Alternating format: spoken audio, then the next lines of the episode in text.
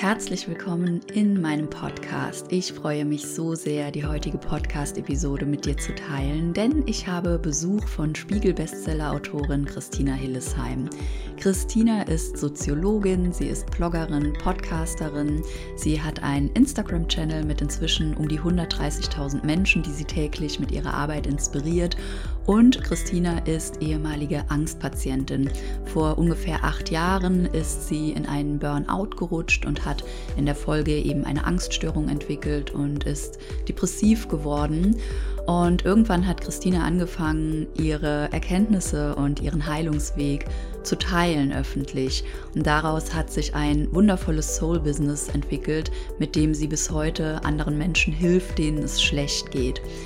Und es lohnt sich so sehr, diese Folge zu hören, denn Christina gibt einen Einblick in ihren Weg in diese Krankheiten, aber eben auch in ihren Weg da wieder raus. Und ich persönlich finde das immer so hilfreich, insbesondere wenn man selbst gerade zum Beispiel in einer Depression oder ja in einer Angsterkrankung gefangen ist und sich gefangen fühlt andere Menschen zu sehen, die es geschafft haben, kann einfach so, so viel Mut und Hoffnung geben. Und es lohnt sich außerdem die Folge bis zum Schluss zu hören, denn am Schluss gibt es eine kleine Überraschung. Christina hat letzte Woche ihr zweites Buch veröffentlicht. Das ist ein richtig cooles Übungsbuch mit 100 Übungen, die dir helfen können, besser für dich selbst zu sorgen, dich selbst mehr zu unterstützen, die dir helfen können, konstruktiver mit Ängsten umzugehen oder diese sogar zu transformieren. Und du hast die Möglichkeit, heute eins dieser Bücher kostenlos zu erhalten. Ich verrate mal noch nicht mehr. Hör dir erstmal die Podcast-Folge an, lehn dich zurück, mach's dir gemütlich und lass dich inspirieren. Und am Ende der Podcast-Folge erfährst du dann, wie du Christinas wundervolles neues Buch erhalten kannst. Christina, so schön, dass du hier bist, dass du dir diese Zeit nimmst.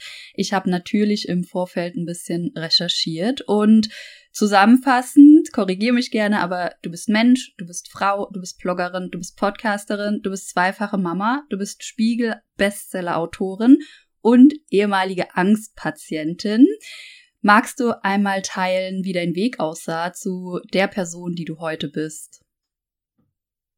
Ach ja, äh, das ist eine längere Geschichte tatsächlich. Also ich hatte ja 2016 ähm, das Burnout, war davor Chefredakteurin bei einem kleinen Verlag in München, hatte eben dann im Sommer das Burnout, wo ich dann auch gesehen habe, okay, jetzt geht's echt nicht mehr, jetzt muss ich mich krank schreiben lassen, war dann echt tatsächlich, glaube ich, fast ein Jahr zu Hause. Ähm, also mir ging's dann nicht immer gleich schlecht, mir ging's halt dann so richtig schlecht im Sommer 2016. Das hat dann auch gedauert, bis diese Heilung überhaupt in Gang kam, sage ich mal bis ich einen guten Arzt gefunden habe, einen Therapeuten, wo ich dann das Gefühl hatte, okay, das hilft mir jetzt wirklich, weil es ist ja auch immer super schwierig, da das Richtige für sich zu finden. Deswegen, wenn jetzt hier jemand zuhört, ist mir auch immer voll wichtig, ähm, Arzt und Therapie steht an erster Stelle. Wenn man da das Gefühl hat, es ist irgendwie nicht stimmig, dann auch nochmal woanders hinzugehen. Ähm, ganz wichtig und nicht den Fehler dabei sich zu suchen. Es kann ja auch einfach menschlich nicht passen. Ähm, also das habe ich dann, es hat auch länger gedauert. Und dann ging es eigentlich so seit Ende 2016 stetig bergauf, sage ich mal. Und ähm, ich glaube, es war so September 2017 habe ich mich selbstständig gemacht. Ähm, auch aus so einer Laune, hört sich jetzt blöd an, aber aus so einem ähm, ja, Gefühl heraus, dass ich einfach mich nicht mehr anstellen lassen möchte. Und damals habe ich ganz viel gebastelt, um mich einfach abzulenken. Und dann habe ich einfach so die Idee gehabt, komm, ich, ich bastel jetzt Sachen und äh, kooperiere vielleicht mit Unternehmen ähm, und mache einen Blog auf so. Und das war halt damals auch so cool, weil mein Mann hat mich da halt voll unterstützt. Ich habe da halt selber überhaupt nicht dran geglaubt. Und mein Mann hat mir dann so ein Fotozelt gekauft und gesagt, ey komm, wenn er machst jetzt richtig und professionell. Und der hat mich da echt krass unterstützt. Und es hat mir einfach so viel Mut gegeben, das auszuprobieren. Und dann habe ich nebenbei meine Geschichte erzählt. Und dann habe ich irgendwie gemerkt, die Leute interessiert viel mehr, wie ich es aus Angst und Burnout geschafft habe, als meine Bastelprojekte. Und das lag mir dann auch total am Herzen. Und so hat sich das Schritt für Schritt eigentlich so immer weiterentwickelt. Dann kam irgendwann ein Online-Shop dazu, unsere Kartensets, dann kamen eben Workshops dazu. Mittlerweile halten da auch Ärzte und Therapeuten Vorträge. Und ich erzähle halt von meiner Geschichte. Dann kamen diese Buchverträge dazu, mein Podcast irgendwie kam dann immer so ein bisschen eins zum anderen und deswegen sage ich auch immer, Wege entstehen dadurch, dass man sie geht. Und ja, und heute bin ich hier. Sehr spannend. Wie war das für dich dann, deine eigene Geschichte zu teilen? Also viele Menschen haben da ja bis heute eine Schranke. Es ist zum Teil immer noch ein Tabuthema, lang nicht mehr wie vor zehn Jahren oder so.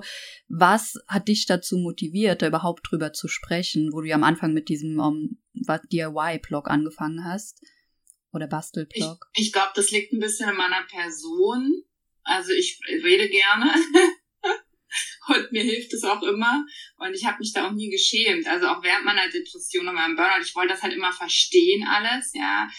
Und ich konnte auch immer ganz gut, glaube ich, ausdrücken, wie ich mich fühle. Was bei mir dann halt einfach belastend war, ist, dass ich dann so Angst hatte vor dieser Depression. Also, dass ich dann so Angst hatte, boah, scheiße, so auf Deutsch gesagt, ich habe jetzt echt eine Depression. Dann hatte ich halt auch das im Kopf, ich komme da nie wieder raus. Jetzt gehöre ich auch zu diesen Depressiven in Anführungsstrichen, als wäre das so eine ganz besondere Sorte Mensch, ja. So habe ich es halt früher immer gedacht, weil ich hätte niemals gedacht, dass ich eine Depression kriege. Also ich kannte mich mit Ängsten aus, die hatte ich schon immer als Kind. Aber dieses Depressive, dieses, diese, ja, das kann, schreibe ich auch in meinem Buch, man kann das schwer erklären, also in meinem ersten Buch, wo es um meine Geschichte geht. Also das ist, da kann man dann plötzlich verstehen, warum da Menschen wirklich drüber nachdenken, dass sie das nicht mehr schaffen oder nicht ertragen können, weil das wirklich ein super ätzend schlimmes Gefühl ist. Gibt, glaube ich, nichts Schlimmeres. Und ähm, ja, das, da hatte ich halt dann echt Angst auch davor, dass ich mir dachte, oh Gott, jetzt ist es, jetzt hast du es halt wirklich so und du kommst da nie wieder raus. Hm.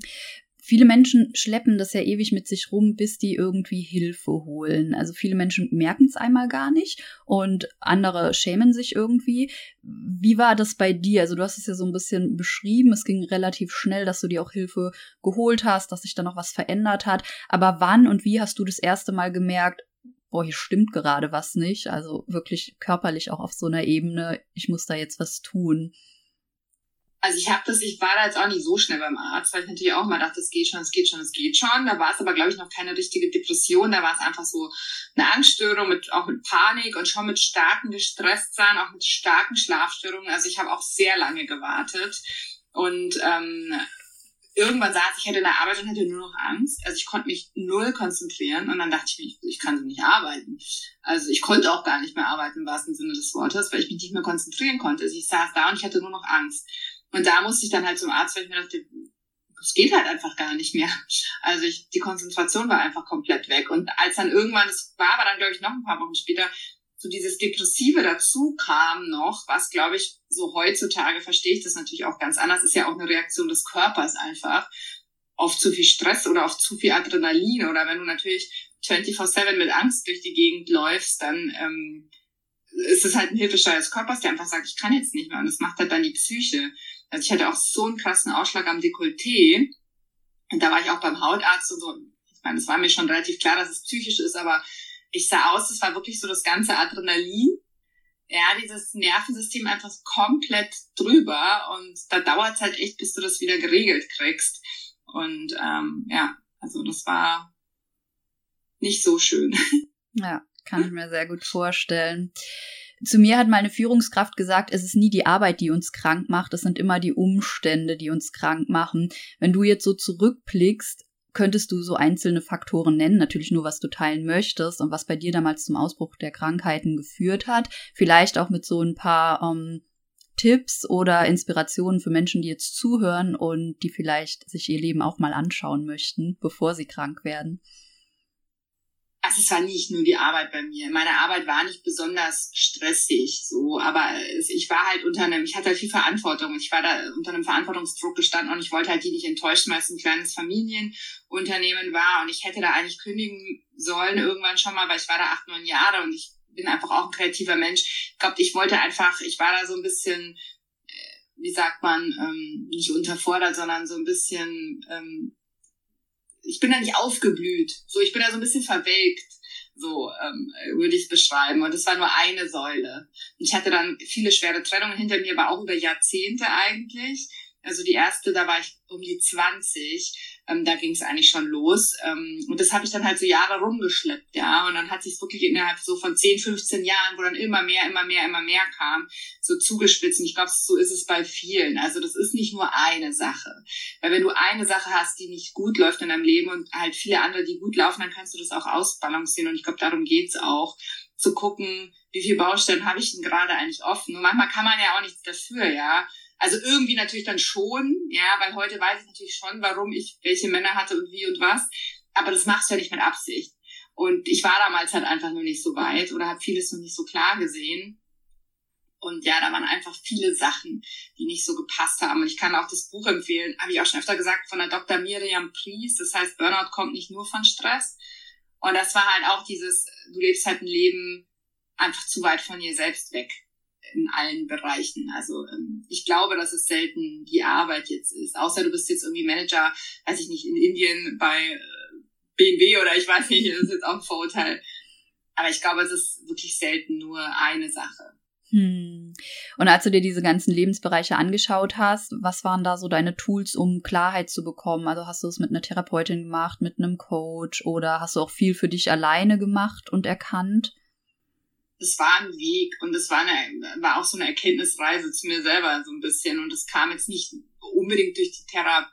Also Therapie hat mir halt aus dieser schlimmsten Phase geholfen, auch im Sinne von, wie gehe ich besser mit meinen Gefühlen um, wie gehe ich besser mit meinen Gedanken. Gedanken sind nicht die Realität ja, und da so kleine Tools habe ich viel aus der Therapie mitgenommen, aber so mein Leben aufgeräumt, das habe ich einfach so nach und nach selber. Und ich wusste dann halt immer mehr, immer mehr, immer mehr. Und es war wie so ein Puzzle, ja, was ich mir dann so zusammengesetzt habe, was am Ende dann stimmig war. Also ich glaube, die Selbstständigkeit war einfach ein riesen krasser, großer Schritt, der mir halt so viel Selbstbewusstsein gegeben hat. Ich konnte mich da halt so kreativ ausleben. Ich habe halt auch an an meinem Beziehungsbild gearbeitet, wie ich mir eine Beziehung vorstelle. Und ich war da halt auch immer so ein bisschen, äh, ja, wahrscheinlich, ich dachte immer, äh, ich hatte immer Männer, die ich nicht haben konnte oder die nicht erreichbar waren, die waren ja schon mit mir zusammen, aber immer so ein bisschen, und ich dachte mir immer, oh, ja, immer ich und wieso treffe immer ich diese Männer und dass ich mir aber immer die ausgesucht habe, weil ich halt selber eine Bindungsangst hatte, das habe ich halt voll lang gar nicht gecheckt.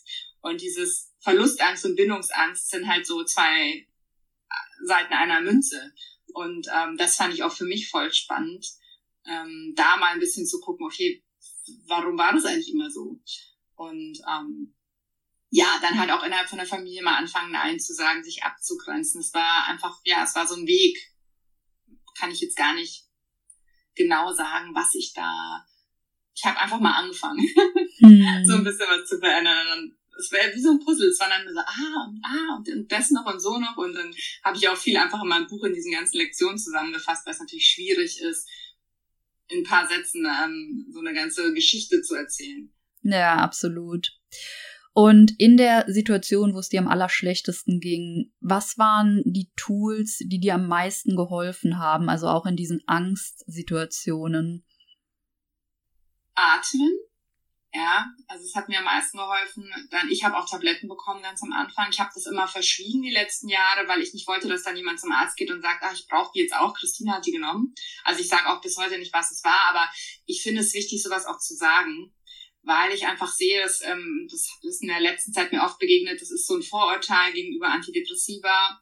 Und damit wollte ich eigentlich auch so ein bisschen aufräumen. Also ich sage nicht, ihr müsst es alle nehmen. Ich sage aber auch nicht, nehmt es bloß nicht, weil es kann halt echt Leben retten. Und ich glaube, dass es so wichtig ist, wenn du einen guten Arzt hast, den du vertraust und der empfiehlt dir das, ja, dann ist es schon sehr wahrscheinlich, dass es nötig ist. Weil ich habe mich da auch so lange mit dem Arzt gestritten. Und das war halt auch meine Geschichte, dass ich mir gesagt habe, nein, ich brauche das nicht und ich will das ohne schaffen und es ist doch alles machtsüchtig und es ist ja alles so furchtbar und ähm, und es ging bei mir einfach nicht mehr. Also ich war so in dieser Angstspirale und ich wäre von diesem, wäre ich vielleicht schon, ich weiß es nicht, aber von diesem ganzen Stress, um das runterzukommen, haben mir einfach, glaube ich, die Tabletten einfach sehr geholfen. Man darf aber jetzt auch nicht denken, ach, ich nehme die und dann ist mein Leben plötzlich wieder in Ordnung. Also ich habe mich immer noch scheiße gefühlt, nur nicht ganz so beschissen wie vorher. Ich konnte zumindest mal ein paar Stunden schlafen am Tag oder nachts. Also das darf man sich nicht so vorstellen wie so eine Wunderpille. Ähm, ich glaube aber, das war das Erste, wo ich erstmal überhaupt wieder von diesem total krassen Trip runtergekommen bin, dass ich nur noch Angst hatte 24-7.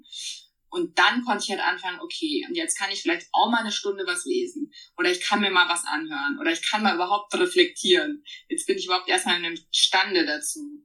Und das war halt so ein bisschen mein Weg. Aber ähm, das darf auch jeder für sich selber entscheiden. Ich glaube, da kommt es auch drauf an, was hast du genau. Ich hatte zum Beispiel eine agitierte Depression, wusste ich auch nicht, dass es sowas gibt. Das ist das Gegenteil eigentlich davon, keinen Antrieb zu haben. Ähm, ich war wie so ein Duracell-Hase. Und ja. ähm, da ist es vielleicht auch dann eher, dass man was bekommt. Ich weiß es nicht. Ich habe mich dann einfach wirklich an Arzt gehalten. Er hat dann auch gesagt, er diskutiert nicht mehr mit mir. Das war dann auch wichtig. Ähm, und genau, das war einfach mein Weg. Aber ähm, Beruhigungsmethoden, es müssen keine Tabletten sein, sind eigentlich immer empfohlen. Ne? Irgendwas zu machen, was das Nervensystem beruhigt. Und es ist am Ende ja auch individuell. Hm. Und ich habe bei dir gesehen, du bietest ja auch Journaling-Workshops an. Magst du da noch ein bisschen was zu teilen, inwiefern dir das geholfen hat oder immer noch hilft?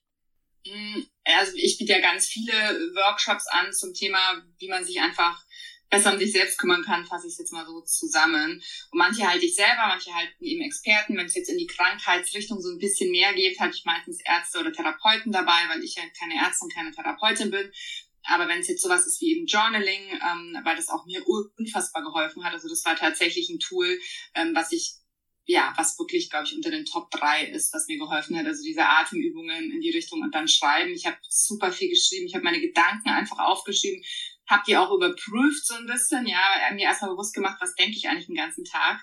Und das hat mir mega krass geholfen. Und das gebe ich halt auch unter anderem in meinem Workshop ähm, weiter. Wir haben dann, glaube ich, sogar mittlerweile zwei. Einen habe ich selber gehalten, der heißt, glaube ich, Schreib dich frei. Da habe ich so ein bisschen von meiner Geschichte erzählt. Einen hat die Nina gehalten, das ist auch eine Coachin. Der geht so ein bisschen mehr in die spirituelle, ist jetzt zu krass gesagt, aber das ist mehr so ein, ähm, so ein Reflexionsworkshop, wo sie auch viel Interaktion mit den Leuten gemacht hat, auch super schön. Ich habe eher so in meinem so praktische Übungen an die Hand gegeben.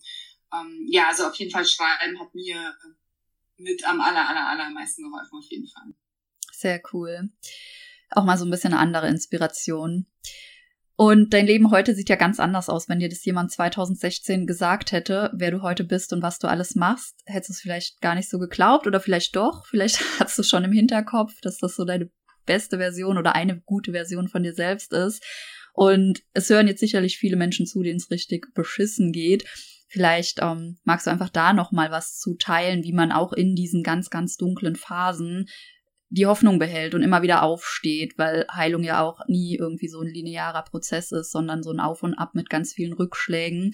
Und ja, vielleicht magst du da einfach noch was zu sagen, was man tun kann, um immer weiterzumachen und um sich daran zu erinnern, dass es auch wieder anders wird, weil das fühlt man ja auch gerade in der Depression nicht. Es fühlt sich ja wirklich so an, es wird nie wieder anders. Ja. Das schreibe ich auch in meinem Buch. Das ist halt das Problem, dass wir halt denken, äh, weil es ja auch ein Krankheitszeichen von einer Depression am Ende ist, es wird nie wieder gut. Und das ist ja das, was uns so fertig macht. Und dieser Gedanke hat mich ja auch so fertig gemacht. Und ich konnte das halt total klar eigentlich reflektieren, dass ich gedacht habe, boah, das wird nie wieder gut.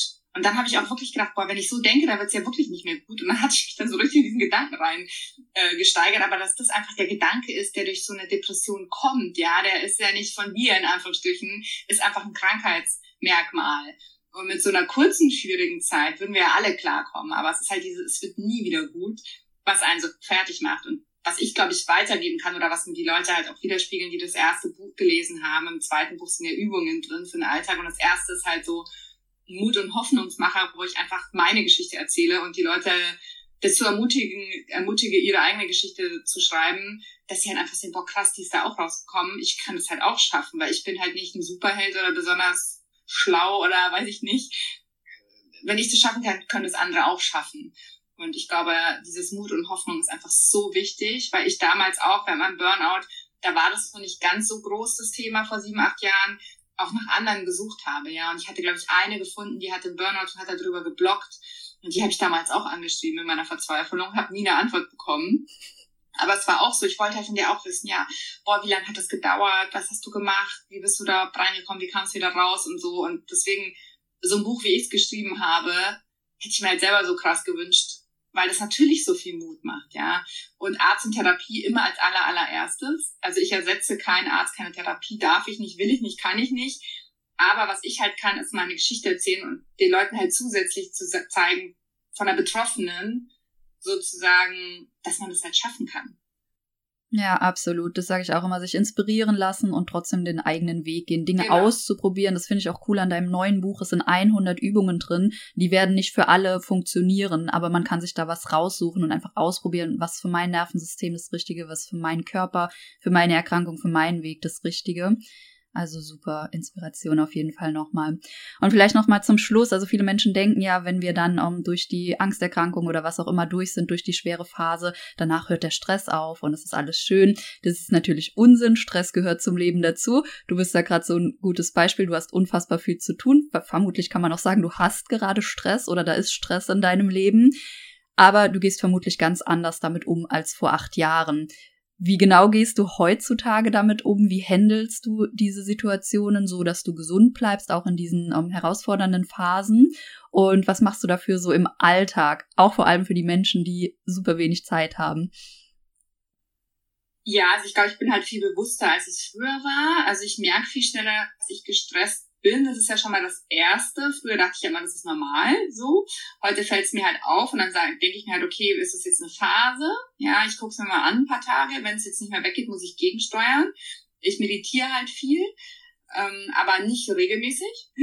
Also bei mir ist halt immer so, wenn ich, ich habe Gott sei Dank ein Kind, was sehr gut schläft, ein kleines. Also meine Kleine ist zwei Monate, die schläft sehr gut. So gut hat mein Sohn nicht geschlafen. Deswegen sind wir jetzt Gott sei Dank nicht so am unseren, Ende unserer Kräfte nachts. Das macht echt einen riesen Unterschied. Aber ich habe bei meinem Sohn das eigentlich auch schon gemacht, dass ich oft, wenn ich nachts ganz schlecht geschlafen habe, tagsüber zehn Minuten meditiert habe, mir mir echt irgendwas aus dem Internet rausgesucht. So, ich habe da so ein paar Apps. Äh, manchmal habe ich auch eine von mir selber angehört, aber manche hör ich, manchmal höre ich dann doch andere auch lieber.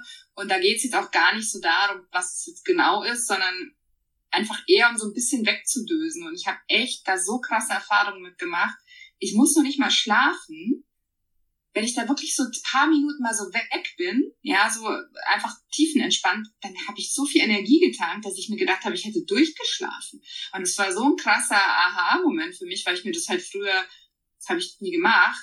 Und es hat mich halt auch so ein bisschen entstresst, weil ich mir immer dann dachte, wenn ich wieder gemerkt habe, boah, die Nacht wird so äh, furchtbar wieder, dann ich mir gedacht, ja, okay, dann machst du morgen eine Meditation, zehn Minuten kannst du einbauen und dann bist du wieder ein bisschen fresh, sozusagen. Das war für mich hat mir total geholfen, ja, solche Tools einfach. Und ich glaube, ich bin halt einfach so glücklich grundsätzlich, dass es mich halt nicht so stört, wenn ich ein bisschen gestresst bin.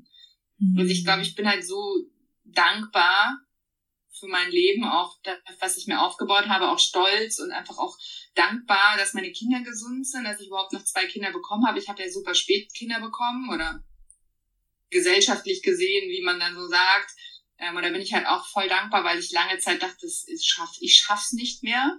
Ja, meine biologische Uhr tickt und ähm, es hat halt alles doch noch geklappt und ist gut ausgegangen. Und ich glaube, das macht mich halt so froh, dass ich auch den Stress dann auch gerne in Kauf nehme, der natürlich vor allem dadurch kommt, dass ich zwei kleine Kinder auch habe. Ja, Danke für deine Ehrlichkeit an der Stelle, weil ich glaube, dass viele Menschen sich auch unter Druck setzen lassen von so perfekten Morgenroutinen und wie viel am Tag, wie lange am Tag wir meditieren und Öl ziehen und tanzen und was weiß ich machen sollten. Deswegen finde ich cool, dass du sagst, ja, du meditierst, aber jetzt nicht super regelmäßig, sondern du spürst, wann du was brauchst. Es geht also gar ich weiß nicht. Wer das schafft. Also weiß ich nicht, was, wie, wie die das machen, aber wie gesagt, mein Sohn manchmal steht um halb sieben auf der Matte, manchmal um halb acht wenn er um halb acht aufsteht, dann ist meine Tochter um sechs wach. Mit so einem kleinen Baby kannst du keine. Was mit ihr cool ist, ich kann die halt überall hin mitnehmen. Und ich habe jetzt auch schon festgestellt, ich mache voll oft mit ihr einen Tragesport. Cool. Auf die Idee wäre ich gar nicht gekommen. Also ich habe halt immer so Kanga-Training auch mit meinem Sohn gemacht, also so gebuchte Kurse. Aber wir waren jetzt auf Mallorca und da war ein Fitnessstudio und dann habe ich sie einfach in die Trage und bin mit ihr auf dem Crosstrainer. Sehr sie cool. hat dann so geschlafen und dann denke ich mir, man kann eigentlich schon sich Zeit nehmen, ja, und, und dann so, muss einfach mal Sachen probieren, ob das funktioniert. Ja, absolut. Und dann dachte ich mir, cool, kannst ja eigentlich ein bisschen Sport machen mit ihr, ja, dann schläft sie, du hast ein bisschen was gemacht, fühlst dich besser und danach noch eine Runde spazieren gehen, kann ja auch wie eine Meditation sein, wenn das Baby dann in der Trage schläft oder so. Also man kann sich, man muss sich halt das suchen und das machen, was man halt machen kann, so. Und da, da tun sich dann oft noch coole Dinge auf, an die man früher vielleicht gar nicht gedacht hätte. Ja, genau, mal weg von diesem Starren und wie sollte es sein und wie sollte es ja. aussehen in der Idealvorstellung. Einfach mal ausprobieren. Super. Und ich habe es ja schon erwähnt, dein neues Buch ist jetzt draußen mit 100 Übungen. Magst du noch mal kurz was dazu sagen, was für Übungen man darin findet? Genau, also das ist so ein bisschen das Übungsbuch zum ersten Buch. Die funktionieren aber auch unabhängig voneinander, weil ich einfach so oft die Frage bekam, was hast du denn ganz konkret jetzt im Alltag immer gemacht, um was zu verändern? Was waren das denn für Übungen? Weil ich eben öfter gesagt habe, ich habe eine Meditationsübung gemacht oder eine Atemübung oder ich habe halt viel geschrieben. Und deswegen gibt's jetzt dieses Buch, das ist in fünf ähm, Bereiche quasi unterteilt. Das sind einmal Atemübungen, Reflexionsübungen, Schreibübungen, Körperübungen und Visualisierungsübungen. Da gibt's jeweils 20 Stück und da ist, glaube ich, für jeden was dabei, was man einfach direkt im Alltag ähm, ausprobieren kann. Es ist auch noch eine Community-Übung dabei ähm, in jedem Bereich, wo du ja auch eine beigesteuert hast. Und ähm, ja, ist, glaube ich, ein schönes, rundes Werk geworden, wo man halt auch was reinschreiben kann. Es ist einfach ein Workbook, ne, was man immer mitnehmen kann. Ich finde es auch ganz cool. Das mache ich jetzt tatsächlich morgens öfter mal, wenn ich Zeit habe. Ich blätter mal so rein und stopp irgendwo und mache dann die Übung. Das finde ich eigentlich ähm, ähm, ganz cool, weil bei 100, ich habe natürlich auch nicht, nicht alle 100 Übungen noch total auf dem Schirm. Also ich habe die alle irgendwann mal ausprobiert und gemacht, aber ähm, ja, es einfach, es macht einfach was aus, diese fünf Minuten, die man sich dann nimmt. Absolut. Das ist ja auch das Coole an den Übungen. Man braucht nicht irgendwie drei Stunden Zeit oder so am Tag. Man kann sich was raussuchen. Das, viele Übungen kann man in ein paar Minuten machen. Deswegen ist es einfach auch so praktikabel und lebenspraktisch.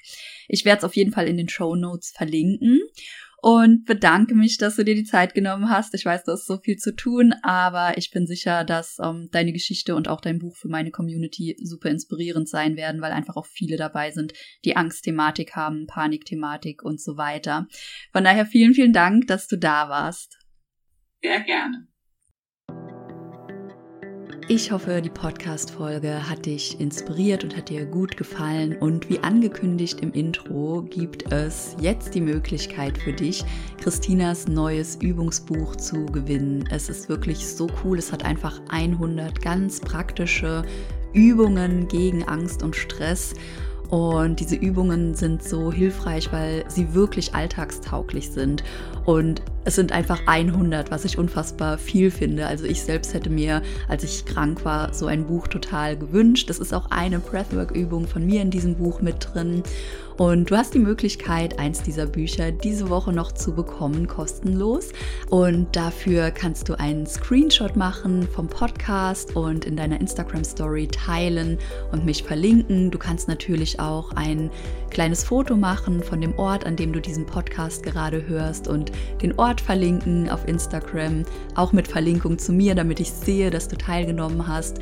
Und unter allen, die die heutige Podcast-Folge teilen, verlose ich eben dieses Buch. Die Verlosung ist morgen Abend, also Mittwoch, 18 Uhr. Und wenn du die glückliche Gewinnerin bist oder der glückliche Gewinner, dann erhältst du das Buch noch diese Woche. Am Freitag, aller, aller spätestens am Samstag ist es bei dir im Briefkasten. Und ich freue mich, wenn du mitmachst und ich freue mich einfach, ja, zu erfahren, dass ganz viele Menschen diese Podcast-Folge hören, die ich persönlich so, so wichtig finde, denn ich war selbst betroffen von dieser Erkrankung und ich arbeite einfach täglich mit Menschen, die ähnliche Krankheitsbilder haben und sehe daher auch immer wieder, dass diese Thematik immer noch tabuisiert ist zum Teil. Deswegen freue ich mich, wenn du die Podcast-Folge gehört hast, wenn sie dir gut gefallen hat, wenn du sie teilst in deiner Instagram-Story und als Dankeschön gibt es dann eben für einen von euch wundervollen Menschen Christinas neues Buch. Wir hören uns am Samstag wieder. Am Samstag wird es auf diesem Podcast eine passende Atem- und Regulationsübung geben, auf die du dich jetzt schon mal freuen kannst. Und bis dahin wünsche ich dir wie immer eine wundervolle Woche.